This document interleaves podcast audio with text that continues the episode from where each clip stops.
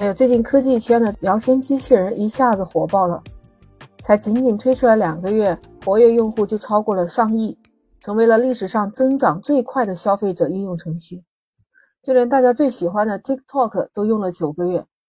欢迎收听《简化生活》，Lisa 在深圳向你问好。还记得2013年，美国导演斯派克·琼斯拍摄了一部名为《他》女字旁那个他的科幻电影。电影里面，男主角意外接触到了一款 AI 人工智能聊天系统，他与系统里面那个女的声音啊，逐渐培养出了感情，并且展开了一场恋爱。那当男主反复的确认这女声音只是一个虚拟的声音之后，他又接近于崩溃。十年之前，所有的观众看后都觉得这个可能是高智商的 AI 科技，只会存在于未来或者是幻想当中。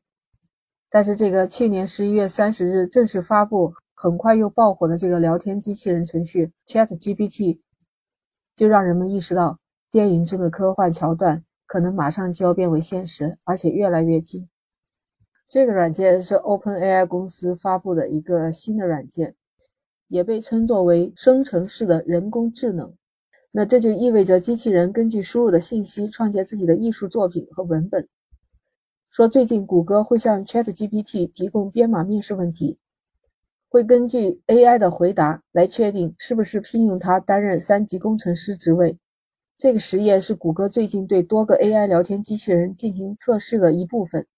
谷歌正在考虑把它添加到这个网站以后，ChatGPT 就能为问题提供简洁、高保真的回答，这样可以节省谷歌用户的时间。因为通常用户浏览这谷歌链接要查找相同的信息，非常浪费时间。哇，ChatGPT 在面试编码职位时被 L3 录用。文件说，虽然第三级被谷歌认为是工程师团队的入门级职位，但是它的年薪也不少呀，十八点三万美金。我看来这个机器人很厉害啊，它还可以取代基础的工程师写代码编程。哎，可别小看这个 AI 智能机器人啊，它的用处还真的大。它可以写文章、诗歌、电子邮件，还有歌词这些。关键是他写的这些东西还真的辨不出来是人写的还是他写的，可信度是极高的。当然了，这个事情一出来就存在了很多的争议，于是乎有人就开始焦虑了：这机器人会的东西太多了，那我们人类的工作会不会被 AI 取代呢？在网上啊，有不少人分享了和这个 AI 机器人对话，他就提出来帮我写一个朋友圈。这个 AI 机器人写的还真的是很不错。然后你觉得这个文字呢还不够夸张，你就说要采用更加夸张的语气，他又给你重新修改，又写了一遍。真的看上去他这个文章写的还真的蛮不错的，所以就有人担心哦，他也会写作文，那么一些文字工作者会不会就因此就失业了？而且他们会不会形成自己的思想，到时候来攻击人类？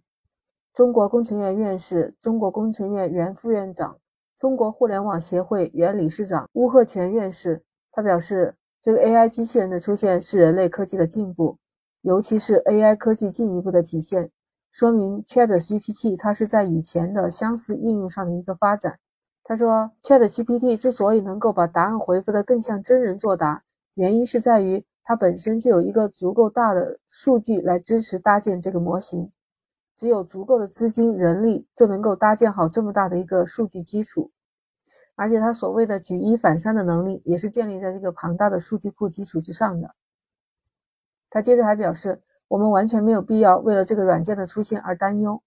它可以帮助人类做一些资料整理、一些基础工作，但是它不可能替代人类思考。它所以写出来的所谓诗歌、小说，其实也都是在数据复制的基础上完成的，不可能具有人类的情感。听到院士的分析，听到这儿，你是不是就放心了？不过话说回来，我觉得我现在做的这个播客，我是一个真真正正的人，我是在和你聊天，所以说我还是很有自信，我是不可能被取代的。你同意我这样的观点不？院士说，它是一种科技的进步，它确实有它的优势，在数值计算、图形、语音还有生物这些特征方面，有超越人脑的优秀表现嘛？包括还有一些在金融投资、医疗领域可以用它来精准的判断病情，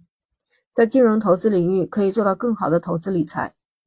如果用到军事指挥方面，那更加会有高水平的预判和决策。其实 OpenAI 官方就说了，这个 ChatGPT 它是在人类的帮助下去创造并训练的，所以我们也完全没有必要担心它会取代人类，你说是吧？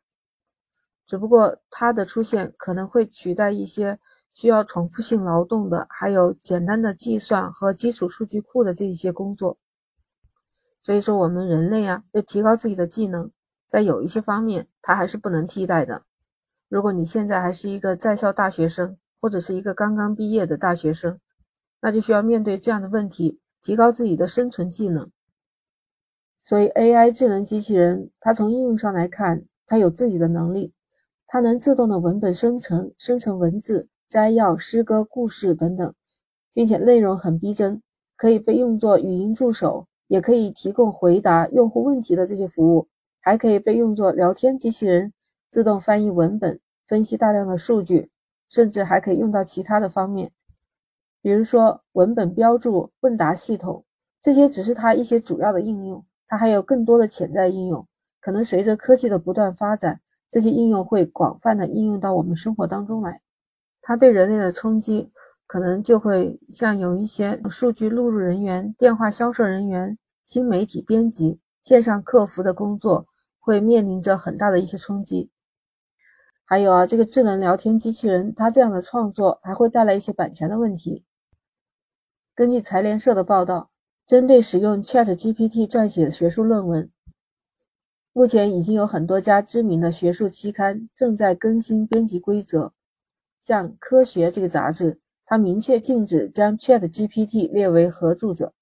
而且不允许在论文中使用 Chat GPT 所生产的文本。还有《自然》这本书也是表示。可以在论文中使用大型语言模型生成的文本，其中也包含了这个 AI 软件，但是不能将它列为论文合著者。最近有一位有两百多万粉丝的博主在微博上发了这么一个疑问：，他说我通过人工智能平台 AI 的画师做了一个颜色绚烂的枫叶画《北京的秋》，那这幅画的版权归谁呢？一旦被告上法庭，是我赔还是平台赔呢？他查阅了所有的国内外相关的介绍和案例。发现目前对这个问题的界定还处于一个比较模糊的地带，其实也就是基本上没有界定嘛。像这样的情况，荷兰的一位律师事务所的主任傅健，他认为目前我国法律根本就没有对人工智能的创造物的权利归属做一个明确规定。但人工智能生成的内容在著作权法上是可以认定为是程序设计者创作成果，但是你用的这个 AI 智能生成的内容呢？又是用户经过训练之后自己得出来的，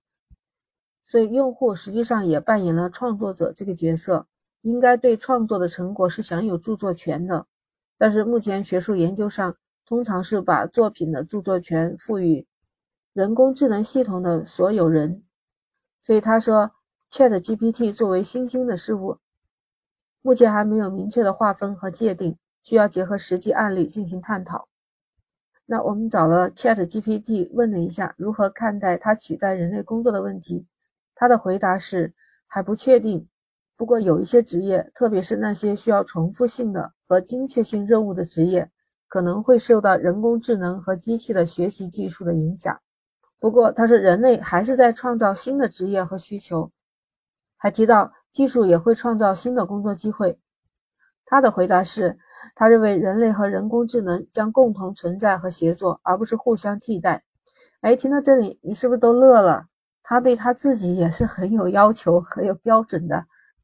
所以说，我们要提高自己的技能，在现代科技迅速发展的情况下，不让自己被淘汰，多学习、勤思考，让人工智能作为我们的工具，它为我们来服务，而不是我们被它所替代。你说是不是？那你对这个是怎么看的呢？欢迎评论区留言。如果你喜欢，请订阅、收藏、转发《简化生活》。那下一期 Lisa 和你不见不散，拜拜。